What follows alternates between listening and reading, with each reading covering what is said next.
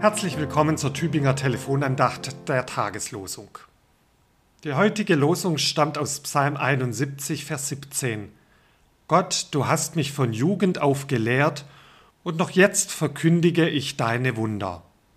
Liebe Hörerinnen, lieber Hörer, der Gott der Jugend war für mich ein anderer als der, an den ich heute glaube.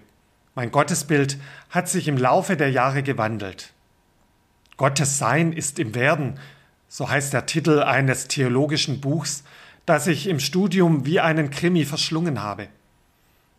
Wandelt sich Gott oder verändert sich mein Glaube und mein Gottvertrauen? Vielleicht beides. Das gehört wohl zu einer lebendigen Glaubensgewissheit, doch der Reihe nach. Aufgewachsen bin ich im württembergischen Pietismus, das Bild von Jesus wurde mir in der Kinderkirche auf Jugendfreizeiten und in Jungscharen warmherzig vermittelt. Jesus war sowas wie ein guter Freund, nicht immer ganz konkret, schließlich konnte ich ihn nie begreifen, manchmal auch nicht erreichen, aber das Bild vom guten Hirten, der sich um seine Schafe kümmert, also auch um mich, das verlorene Schaf, das war für mich tröstlich und gab und gibt mir bis heute Geborgenheit. Interessant an diesem Jesus war auch, dass er sich mit alten Dorfgeschichten von meinem Heimatort verbunden hat. Der Kinderkirchleiter, ein älterer Mann, erzählte uns heranwachsenden Jungs zu jeder Jesusgeschichte immer auch eine Ortsgeschichte. Zum Beispiel wie er aus alten Fassbrettern als Jugendlicher Skier gemacht hat und die Mühlenbückel zu einer wilden Abfahrtspiste wurden.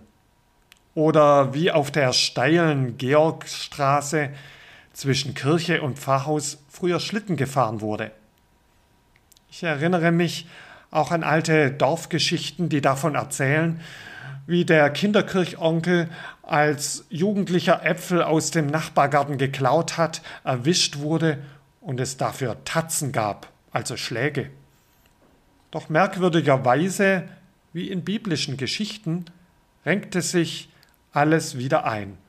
Man könnte sagen, es gab einen gnädigen Ausgang. Später als Jugendlicher habe ich auf einer Evangelisation gehört, dass man seine Herzenstüre aktiv öffnen muss, um Jesus wirklich und richtig in sein Leben zu lassen. Ich fragte mich, ob ich demnach tatsächlich Christ sei. Schließlich war mir der Glaube seit Kindertagen einfach selbstverständlich.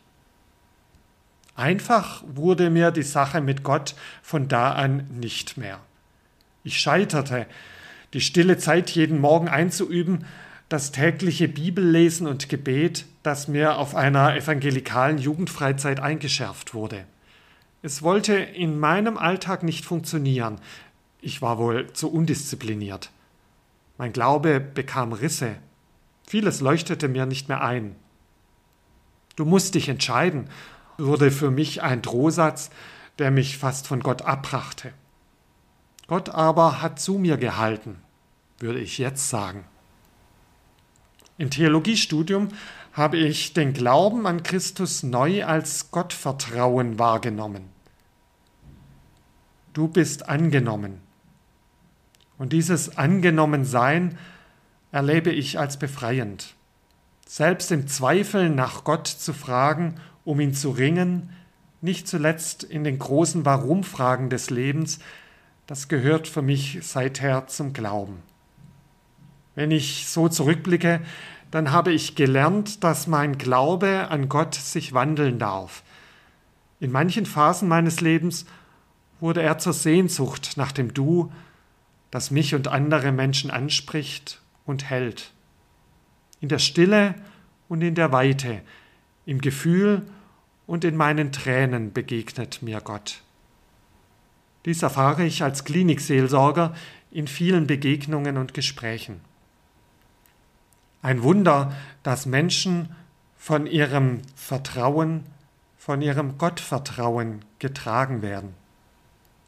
Glaube als Vertrauen ist das große Wunder im Leben.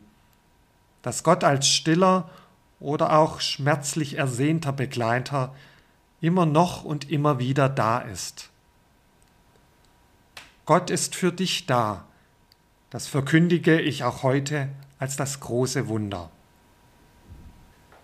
Psalm 171, Vers 17 Gott, du hast mich von Jugend auf gelehrt, und noch jetzt verkündige ich deine Wunder.